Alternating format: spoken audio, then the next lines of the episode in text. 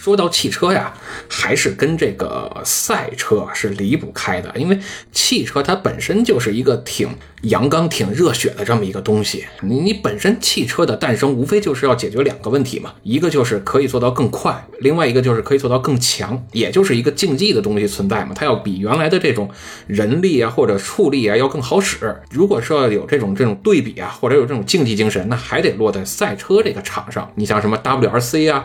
F 一啊，勒芒啊，我是觉得日本的这些汽车啊，在这些赛事上也是有一些不错的表现的。咱咱要不然咱就从 WRC 开始聊聊吧。行，那咱们就先说说这个 WRC。这个 WRC 就是世界拉力锦标赛啊，它是一个呃世界范围内的算是最高级别的拉力的一个汽车比赛了。第一届是在一九七三年举行的。啊，就是它这个比赛比较特别的一点是什么呢？就是你看，它会分成这个车手冠军和场上冠军两类。你比如说，我作为这个车手，我这个开得快啊，或者怎么着的，我夺冠了啊，这是我。然后呢，这个厂商呢，他他还分一个厂商冠军，这两个是分开的。嗯，所以呢，就是咱既然聊到日本的这个汽车品牌在呃这个拉力赛上的这个表现嘛。呃，所以呢，咱现在就以这个厂商冠军为例的，咱们说一说啊，就是主要咱可能要说到以下三个品牌了，一个是丰田啊，这个肯定是跑不了的，还有一个呢是三菱啊，这也跑不了，最后一个呢，我觉得这个咱们巴老师肯定喜欢呀，那就得聊到咱们这个斯巴鲁，咱们首先说说这个。丰田啊，这个丰田在呃这个 WRC 上的成绩是非常好。作为车厂冠军啊，他在九三、九四年，还有这个九九年，就比较近的是二零一八年啊，都取得过这个厂商的冠军吧。然后的这个丰田呢，它专门有一个叫丰田赛事部门，就是 TRD，它是一个就是丰田汽车专门发展赛那个汽车赛事的一个官方部门。它好像还是分日本和美国两个分部啊，这咱就不仔细说了。这个丰田汽车参加这个赛车活动其实是非常早的，就是早在一九五七年他就开始去参加这种国际的比赛了啊，就希望和这个世界其他的这个汽车品牌去竞争一下，看看我这个车啊到底怎么样。呃，当时呢，就是第首届就是参加了在澳大利亚举办的这个十九天的这个汽车拉力赛嘛。当时丰田参加的这个车啊是皇冠啊，这个只有四十八马力，这个比赛的总里程是一万七千公里。但没想到就是这个丰田汽车呢，虽然说这个名次不高，但是人家也完赛了啊，这个让也让这个丰田汽车这算是怎么说，是个士气大振啊，就觉得哎，你看我们这个汽车也能比赛啊，而且呢这个成绩还不坏。啊，虽然没取得好成绩吧，也不坏。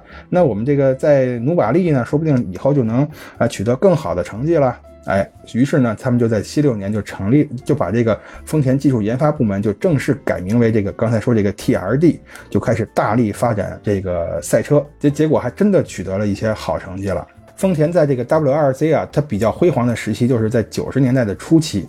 你比如说这个呃，一九九零年，这个卡洛斯·塞恩斯就开着这个丰田的那款叫赛利卡，就是他拿了这个 WRC 的车手总冠军，这个是丰田汽车的第一个世界冠军头衔，这个值得纪念，应该给他们呱唧呱唧。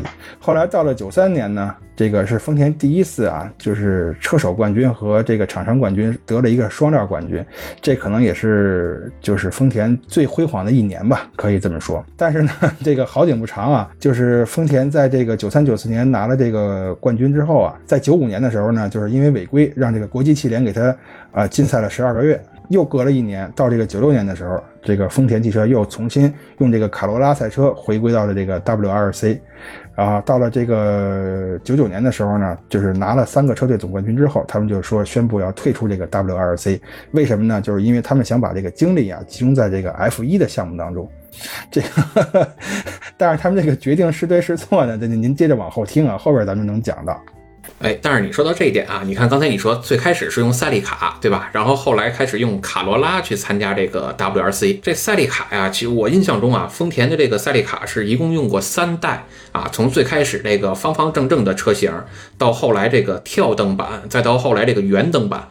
那这个圆灯版啊，其实就是《头文字 D》里边有这么一个剧场版，其中有这么一集讲的就是下雪了，拓海他这个女朋友呢被他这个反正是同一个同呃同一个学校的这个师哥。喝吧，啊，就给他骗走了啊，然后骗到山上要干一些不好的事儿。拓海呢就得到消息之后，就开着他这辆八六啊，就拼命的往山上追。那人家那个对方那个坏人那个车是什么呢？就是一辆明灯版的四个圆灯版的这辆赛利卡。当时里边还有一句台词呢，就这个坏人还说呢，说我这个车呀，别看是雪地，但是我这车是 WRC，是世界拉力锦标赛出身的车型，我这车性能非常好，所以就一路狂奔往山顶上就开。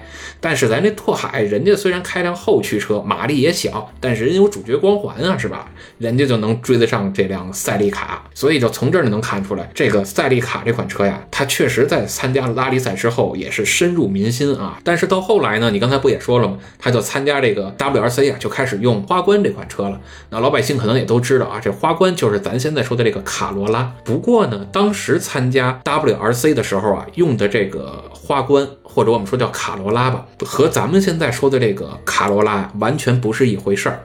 就它其实是一款两厢版的花冠啊，就是两厢版的卡罗拉。当时选择这款两厢版的花冠，就是因为车越短，那这款车在 WRC 的这个赛道上跑起来啊。也会更加的灵活一些，因为大家都知道 WRC 这个赛道，它其实有很多这个特别不可思议的这个路段啊。比首先呢，它这个赛道特别窄啊，再加上它会有冰、会有雪，甚至会有泥地。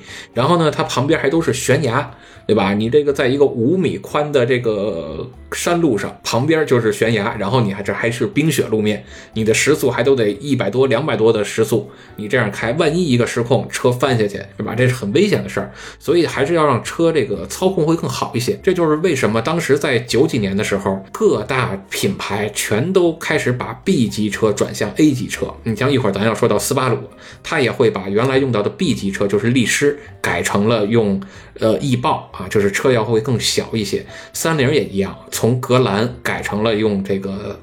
枪骑兵就是我们说的蓝色呀，就是 Lancer Evolution，现在叫 EVO 啊。那丰田也是一样，他把这个车从更长的三厢车的这个赛利卡改成了两厢车，用这个花冠。那这花冠是哪儿来的呢？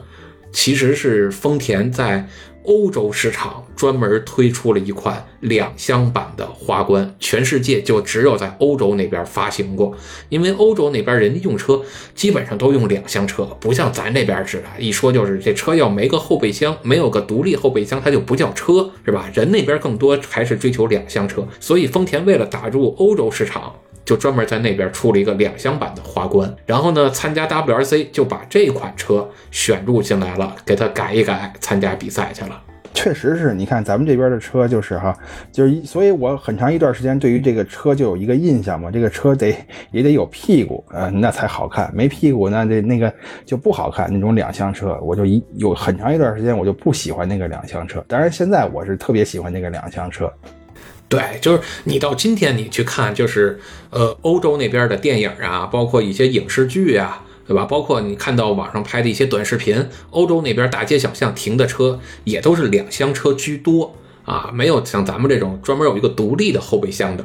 无非它车要是长一些呢，那就是旅行版，就是咱们叫瓦罐车。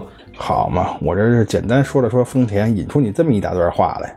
接着丰田啊，最后一句，二零一七年丰田重返了 WRC，二零一八年的时候他们又得得冠军了。这个用的车是雅力士啊，哎，你看这也印证了刚才我说的嘛，雅力士它也是一个两厢的小车嘛，而且车比当时的这个花冠要更小。就是现在你看玩 WRC 这些车呀，原来你像大众人家用高尔夫，对吧？那那现在呢发现高尔夫还是不行，还得更小，开始改用这个 Polo，对吧？那就更小一级了。你看头些年那个电影韩寒。跟沈腾拍的那个电影啊，叫什么来着？我也想不起来了。就是一个车手的梦想那个电影是吧？哎，对对对，就那么一个电影。那电影里边用的不就是这个呃大众的那款车嘛，对吧？就是大众的 Polo 嘛，它就是比这个高尔夫要更小一个级别嘛。那咱接着说这个 WRC 啊，说完了丰田呢，咱们就说说这个斯巴鲁。其实斯巴鲁刚才你已经也提到了哈，就是它它参赛的这款车型啊叫。翼豹这个斯巴鲁这款车在 WRC 上的表现也是相当抢眼啊！你看它有这个四十六次分站赛的冠军啊，三次厂商的年度冠军和三次车手的年度冠军。翼豹这个刚才其实你也也提了啊，它是九二年十月嘛发行的是第一代翼豹，它这个翼豹啊虽然是它就是以一般大众为销售对象的一个车型嘛，但是呢斯巴鲁开发这个翼豹的目的就是要赢得 WRC 的世界冠军，他这个目的还真达到了，九五九六九七连续三年呀。连续三年夺冠，这是非常高光的时刻了啊！所以他就这个易豹就树立起一个什么呢？就在这个日本国民心中树立起一个高性能运动车的形象啊，一直延续至今。只要你一提斯巴鲁这款车，你不随便找个日本人一问啊，他跟你说的一定是这是一个运动车。所以我就刚才突然想到一个问题啊，就是你记着，就是当年咱们这个柯受良先生飞越黄河的时候，开的一个就是斯巴鲁，是吧？他是开的斯巴鲁哪款车呀？柯受良他在飞黄河的时候用过两款车，首先他在练习的时候。呃，用的是易豹和三菱的 EVO 两款车都用了，因为两款车其实大家也知道，玩 WRC 嘛，这两款车就是兄弟车企，对吧？这是今年你拿冠军，明明年我拿个冠军，就基本上是这样，不分彼此啊，不分这个这个叫什么，不分伯仲。啊，然后他在练习，柯受良在练习的时候呢，两款车都用了。然后在他实际飞的过程中，就是成功的那一次，啊，是用的三菱的 EVO。哦，啊，然后柯受良在飞黄河之前还飞过一个地儿，在飞那个时候，他真正成功的那一次用的是呃翼豹。哦，是这么回事啊？那我还记错了，他真正飞的时候用的不是这个翼豹，还是三菱的那个 EVO。对，真正飞的时候，飞黄河的时候用的是 EVO，但是呢，你现在在网上找照片，因为他在练习的时候两款车都用过嘛，所以你现在找照片，在当时整个的那个从练习、从搭建到最后成功的过程中拍的很多张照片里边有 EVO 也有翼豹，所以你说他飞黄河用了翼豹也行，说他用了 EVO 也行，反正这两款车他都开了嘛。嗯，对，没错，而且柯受良跟这两款车还都是挺有渊源的，或者说整个当时在香港市场这些明星跟这两款车都挺有渊源的。你像柯受良，他跟郑伊健拍过一个电影叫《烈火战车二之极速传说》啊，里边呢就是正派角色用 EVO，然后反派角色用翼豹，包括说成龙，对吧？成龙大哥，成龙大哥那就是三菱的这个死忠粉啊。人家三菱甚至专门给他生产了一款车，就叫龙嘛。成龙是一直特别喜欢三菱，包括你看成龙他在早年间拍的那些电影啊，里边基本上就专门就就有点相当于是三菱的广告片了。整个电影就一直在说三菱。三菱呢，他就简单说说成绩吧。那他有这个二十七次分站冠军，有一次厂商年度冠军和四四次车手的年度冠军，这个成绩也是相当不赖了啊。虽然可能跟刚才那两个比，呃，稍微逊色一点。点啊，也只是逊色一点点而已。然后这个三菱其实它是六七年就初次参赛了，我记得是，呃，他第一次得冠军是在肯尼亚，是一九七四年啊，就用就是这个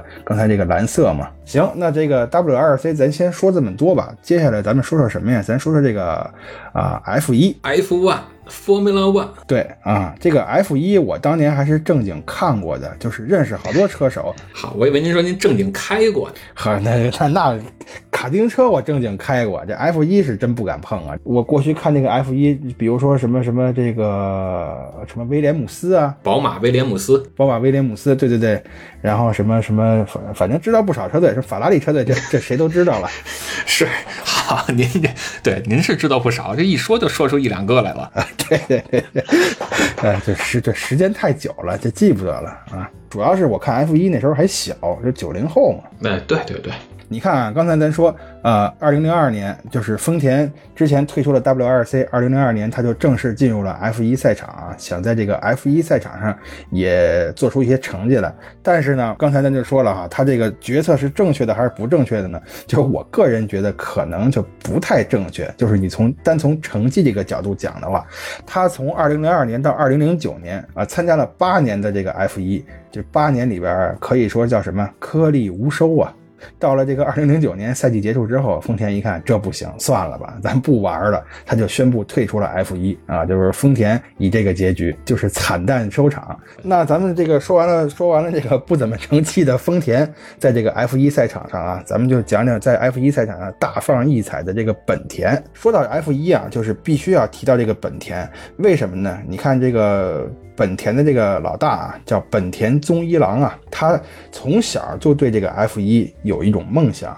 他在他们这个官网上就写过这么一句话嘛，他说啊，当我还是个孩子的时候，我的梦想就是让自己生产的赛车可以在全世界的赛车比赛中参赛，并且取得胜利。你看，人家孩子的时候就有这个梦想，并且最后他还完美的实现了这个梦想，这是挺了不起的一个事儿哈。本田呀，它是在 F1 赛场上的第一辆日本赛车，他在一九六四年的时候就已经去参加 F1 了。当然了，就是当时呢，呃，他这个也是受到这个车辆的限制啊，也是这个水平的限制，各方面的限制，他当年的成绩啊并不是太好。但是呢，这个转过年来到这个六五到六六年，哎，呃，当时呢就是有一个叫这名我这名我记着呢，叫里奇金瑟尔啊，他就加入到了这个。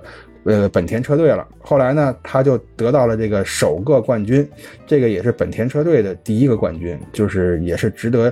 记录的一个历史性的时刻。一九六七年的时候呢，就是这个本田车队，他们在这个六十年代最后一次参加这个 F 一，就是一直到八三年之间啊就没有这个本田什么事儿了。后来到了八三年的时候，本田就是再次回归到这个 F 一的 F 一的这个舞台嘛。回来之后啊，这个成绩跟之前比啊，又是有了一个非常大的一个飞跃。在这个一九八八年的时候啊，就是这可能关注 F 一的人都知道，就是他有一个梦幻般的十五场胜利，就是在这个。，F 一的这个比赛在历史上可能就已经成为一个传奇了。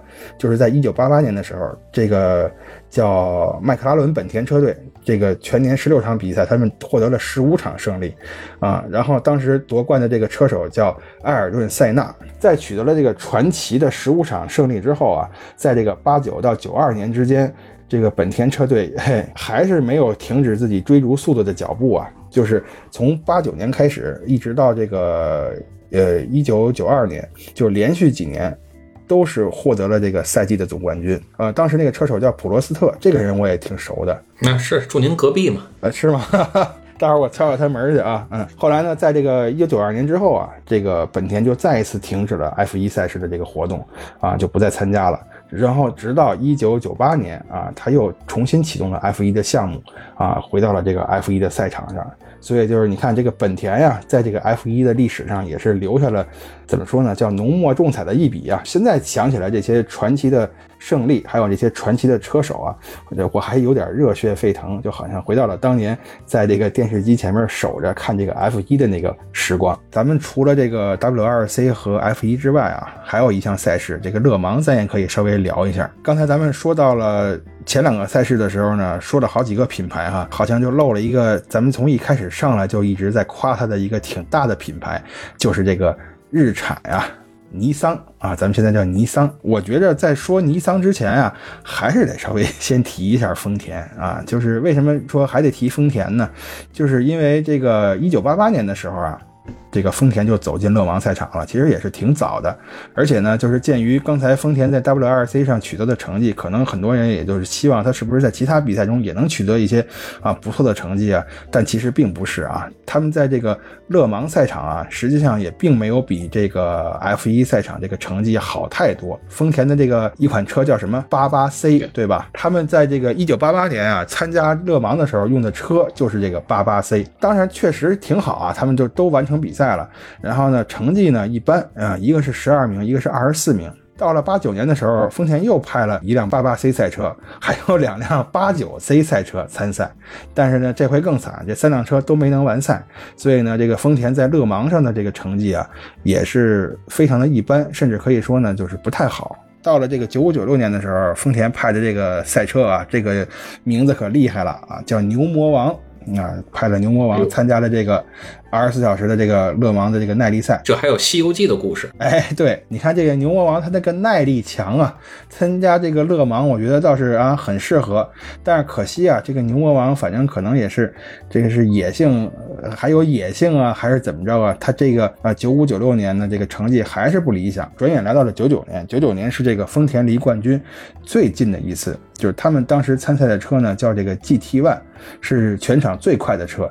可惜，可惜，可惜。马上就要这个临近比赛结束了，他爆胎了，结果就痛失冠军，啊，这个就是丰田在勒芒上的表现，不能说完全的就是一点不行，还可以，反正比他们 F 那比他们那个 F 一的比表现要强多了。你看，就刚才你说的这个斯普拉呀，就是老款这个斯普拉，我们说叫 GZA 八零啊，就这款车，这款车其实也是在世界上就是家喻户晓吧，就就至少车迷里边是家喻户晓的。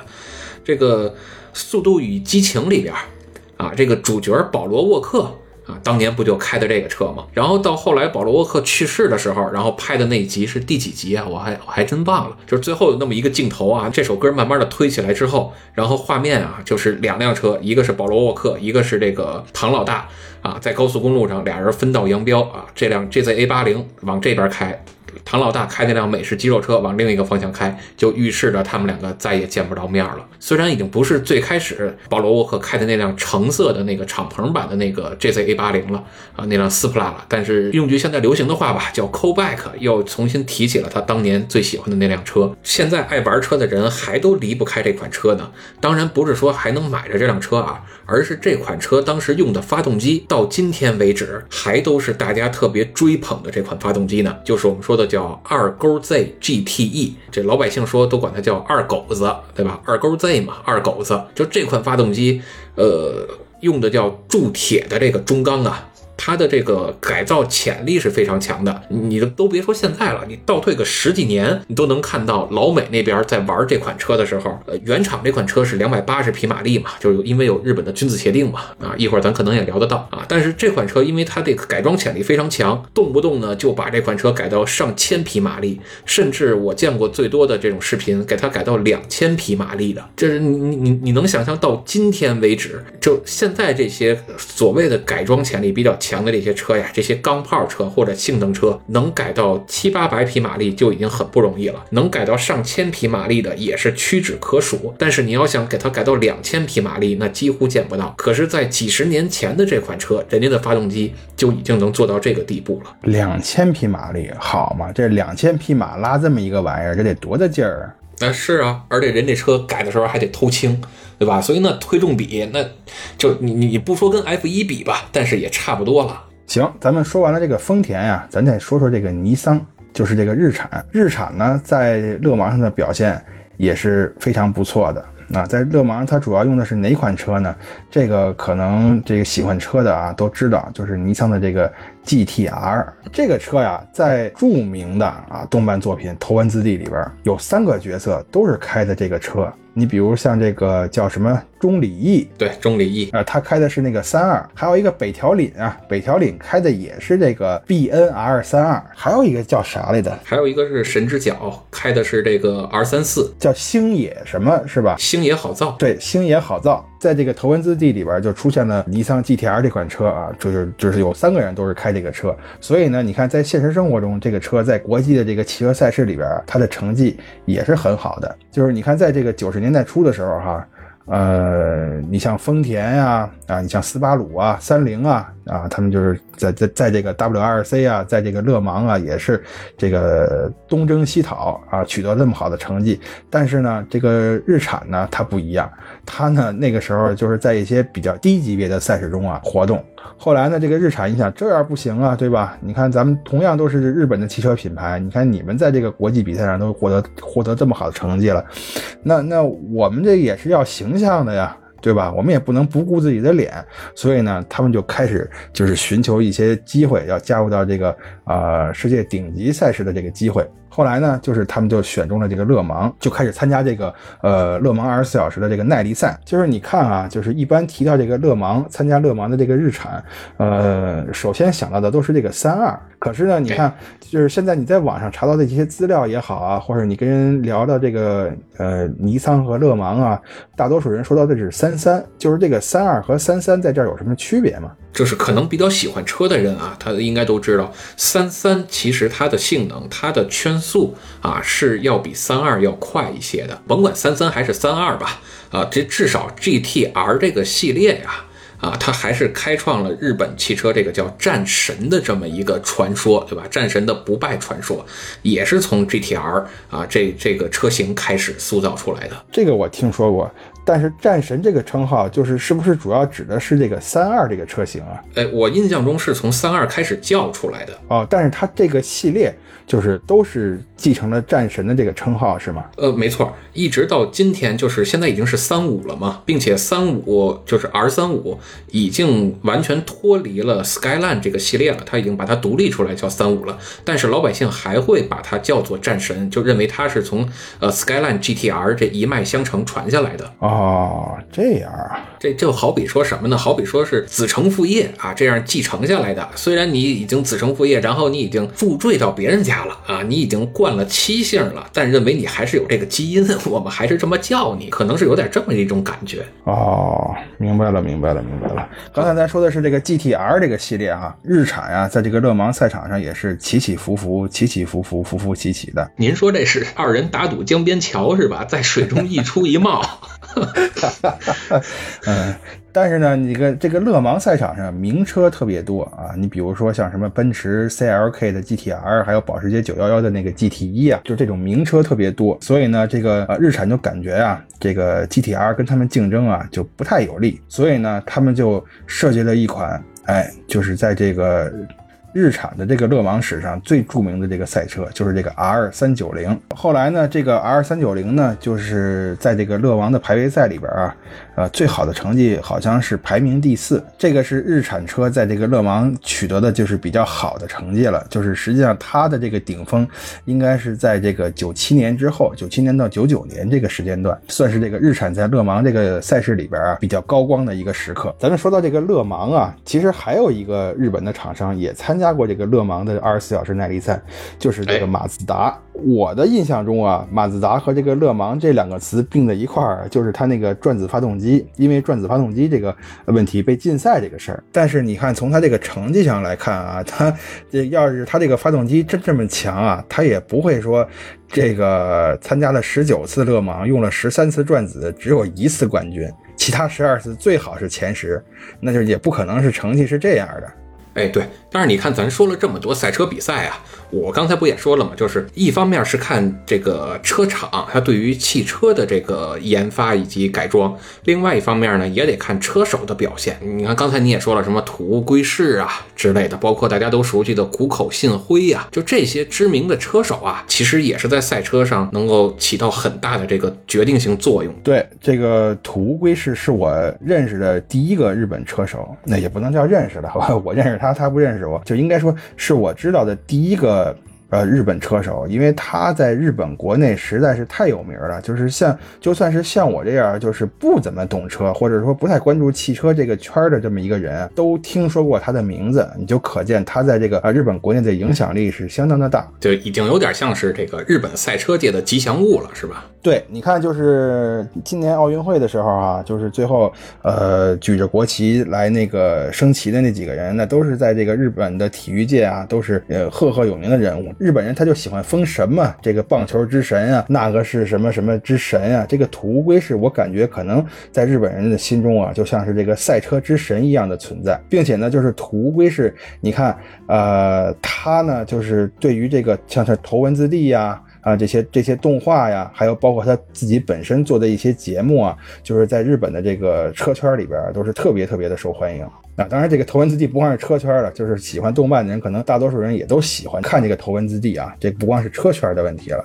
所以就是他不光是自己的成绩优秀，他在这个退役之后，对于日本赛车的这个事业，还是在不断的发光发热，做出的贡献是非常非常巨大的。还有一个人，嗯，我觉得也可以稍微提一下啊，就是因为咱们一提到这个日本汽车嘛，可能我们首先想到的就是 WRC 啊，或是勒芒啊，F1 可能是最后才想到的，所以呢，就是我觉得咱可能还需要提一个什么呢？需要提一个日本的 F1 车手啊，就是。佐藤琢磨这哥们儿是一个比较年轻的，你看刚才那个土乌龟是啊，他是五几年出生哈，就是现在岁数已经比较大了。这个佐藤琢磨他是七七年出生的，现在还是比较年轻的。呃，当然他现在也已经退役了，是前一级方程式车手。就是你还记得刚才我问你那个问题吗？我说就是我这样的是不是开不了赛车啊？你的回答是就是我这个个头，你别说这个体重的问题了，就是这个身高可能也够呛。所以你看这个佐藤琢磨啊，他就只有一米六三，那体重是六十公斤啊。他就是一个就是也不能说是标准的 F1 车手的身材吧，但是他这个身材还确实是比较适合去开这个赛车。是你要找一日本相扑过来的话，那你这车就加重了多少啊？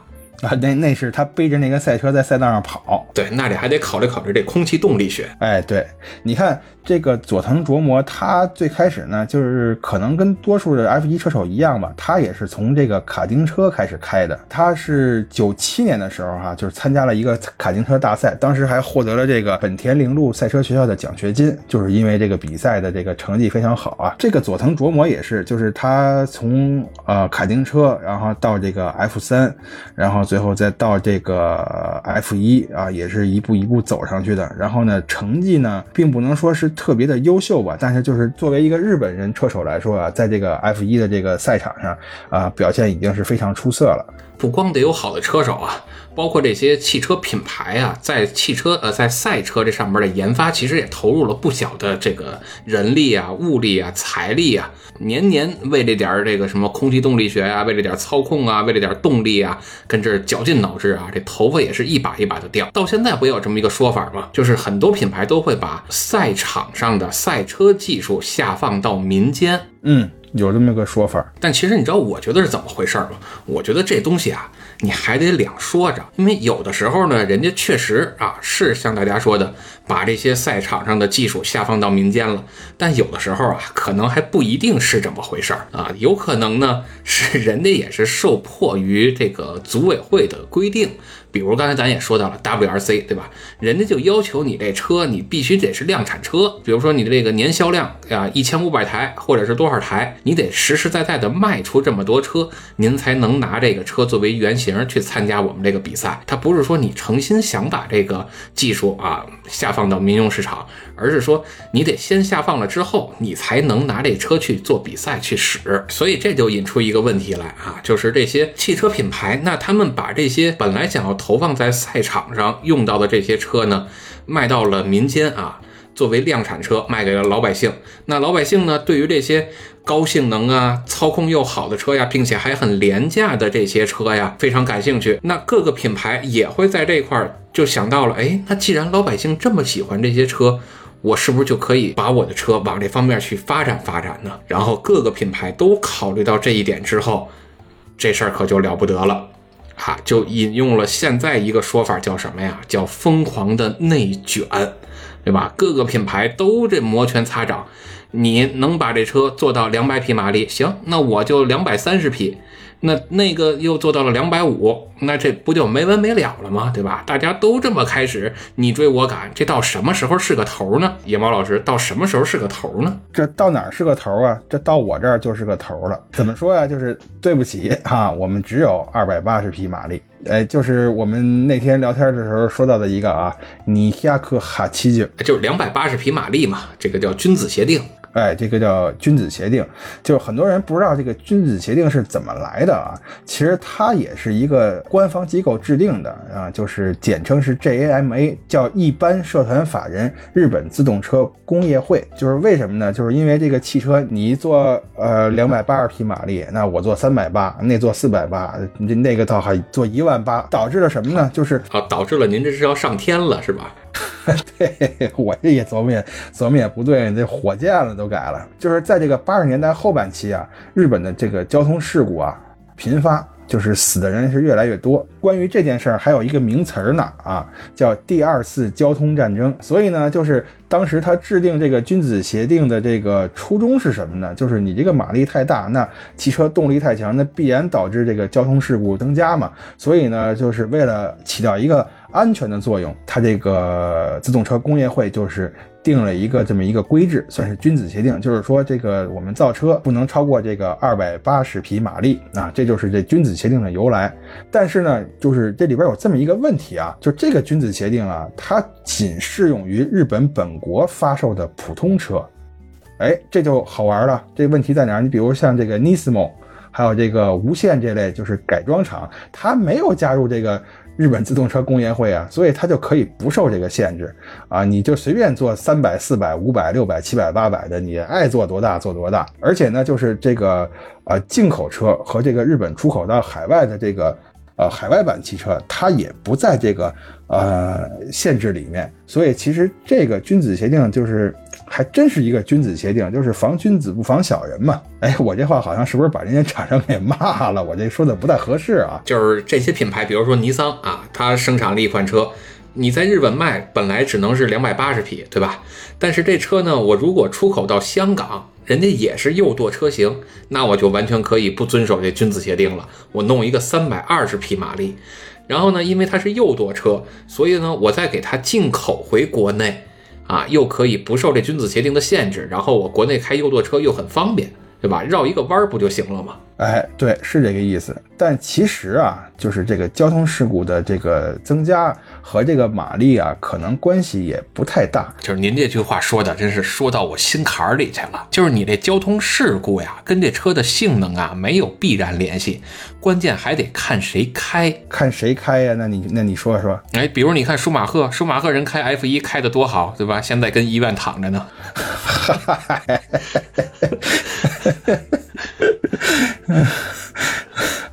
啊，好好，就是我我举这例子不老恰当的是吧？呃，你这对对对，你看人家塞纳这 F 一开的多好，现在人没了。哎，所以就是说，你开一辆车呀，这个会不会出事故啊？和这个车的性能啊没有必然联系，但是和你的驾驶技术是有关系的。嗯，而且我这还有数据为证啊，就这个君子协定提出之后啊，它实行了差不多是十四年，但是呢，你看这个有数据显示啊，就是在它实行的这十几年间里边，就是日本的交通事故这个伤亡率还真的是减少了，啊，但是有一个重要问题就是说，它并不是说从实施这个。规定开始实施这个君子协定开始，马上就减少了。它是到这个两千年以后才开始逐渐减少的。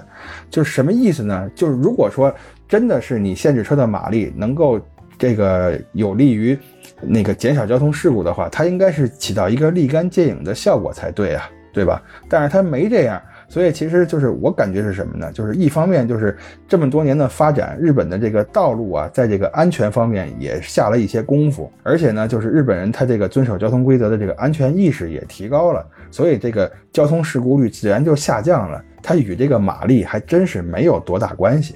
哎，没错没错，真的这句话真是说到我们这些爱车人的心缝里去了。你看这个，我虽然这个没你们那么爱车啊，但是呢，这个。咱这人最大的好处就是什么呀？讲理。哎，对，人讲礼义为先，树讲枝叶为源。哎，对，接下去咱家又一段开始了。但是你说这个君子协定啊。我好像听你之前也说过，说呃，日本这些品牌好像就不太喜欢这个君子协定，是吧？也是颇有微词。对，就是在这个君子协定提出来之后，就是有一些这个，就是刚才说的这个 JAMA 的他们这个成员就表示啊，就是其实说的话跟我刚才说的一样，我就不重复了啊，就是提出了同样的意义。但是呢，那个时候啊也赶巧了，那个时候刚好就是日本的那个泡沫经济就呃破碎了嘛，对吧？这个很多厂家呢就不再去追求这个无限制的去提高这个马力，就反而说就是追求一些生产一些比较实用性更强的一些车型。所以呢，就是在这个马力这方面，反正你规定不规定，我也不生产了。对吧？你爱规定规定去吧。所以呢，就是这就是这个君子协定，就是有人反对，他还实行了这么多年。我觉得一个挺重要的原因就在这儿。其实说实话呀，我倒觉得君子协定啊，还是多少对日本汽车工业发展有些帮助的。至少说在头些年吧，还是有些帮助的。就是在这个协定刚开始实行的那头些年。哦，这个就有什么帮助呢？你就放眼看，你看今天这个中国汽车市场。我就能看到这挺明显的一个例子，就是大家现在追求这些车都追求什么呢？特别简单直白的账面数据，比如这个车多少匹马力啊，但是他不考虑这车多重，对吗？比如说我这个车一吨重，我三百匹马力，另一个车呢两吨重，三百五十匹马力，大家不会看这个重量，他只会看前面这个马力数，他就觉得这马力数强就是强。对吧？这这个就会带来一个误区。除此之外呢，还会有一个误区是什么？就是哪怕这个车呀提速都非常好，但是这个提速对于我们日常在道路驾驶，真的有那个必要吗？啊，动不动就说我这车提速百公里四点几秒，甚至三点几秒，还有的说我能做到二点几秒。尤其是现在这些纯电动车型啊，一个一个的恨不得就只要我这个车百公里加速的速度够快。啊，那我这车就能卖得好，玩命就宣传这一点。那你给大家老百姓带来的概念是什么呢？就是买车就得要买车速快的，因为各个品牌都在宣传这一点嘛。对吧？那你老百姓买车，那一听你都这么宣传了，那我就觉得，嗯，这肯定是一个卖点。那我买车回来，甭管我在路上开用得着用不着，我是不是都得踩两脚试试啊？我为了你这个这么大的卖点，我买回来的车是不是就得试试？可是您这一试，您没那个驾驶技术，那出了事儿算谁的呢？这时候您找厂商吗？厂商可能又跟你说了，我们这儿还有一行小字，请您遵守当地的交通法律法规要求。那你交通法规法规又没让你超速，对吗？你两秒钟你就能破百了。那一般人谁能精确到一点几秒踩油门，然后再马上把它松开，稳定在一个六十公里的时速，是吧？这时候人家厂商又躲开了。所以，如果我们只追求这些直线加速的性能啊，只追求这个车的动力啊。我觉得对于一辆车的综合性能来说，还是有失偏颇。而这个君子协定恰恰在这个纯粹追求车辆的马力上边，给你拦了一堵墙啊，设了一个叫拦马锁，给你拦住了。如果我们各个品牌不去在马力这上面去追求，那我们还可以比拼什么呢？我们是不是可以比拼一下这辆车的扭矩？当然，这扭矩也是动力的一方面呀。我们还可以比拼一下别的嘛，比如说这辆车的车重啊，让车变得越来越轻。一方面车。车越轻，我车开起来是不是可以更省油啊？那我车这个在碰撞之后，我带来的安全性会不会更好啊？就是这块咱们不抬杠啊。如果两个车相撞，那谁的车重？肯定在撞车之后，车重的这辆车是更有优势的。但是如果大家都搞这种类似于军备竞赛似的，车越来越重，那我们什么时候是个头呢？反倒说两边都把武器放下，让车越来越轻，碰撞之后大家谁都相安无事，这我觉得才是一个好事儿。另外呢，车越轻，这辆车的操控性能也会越来越好。如果我们把纯粹追求一辆车的动力这个死胡同把它堵住，然后我们去走其他的路啊，去考虑刚才我们说的这个操控啊、车重啊，甚至说车辆内饰上一些功能性的这个设置啊，追求这些配置啊，追求这些东西，其实才可以把一辆车整体的这个多方面、多角度的性能给它补全啊，让一辆车可以受到更多人呃的喜爱。我觉得这个反而是君子协定在这上面做到的一个也算是贡献吧。就像我们小时候都说，学生你要全面发展，对吧？要德智体美劳，你不能光会学习这一门，是吧？我觉得也是这一个道理吧。你要是从这个角度说的话呢，君子协定还是有一些意义的。我就想起了道路千万条，安全第一条，行车不规范，亲人两行泪。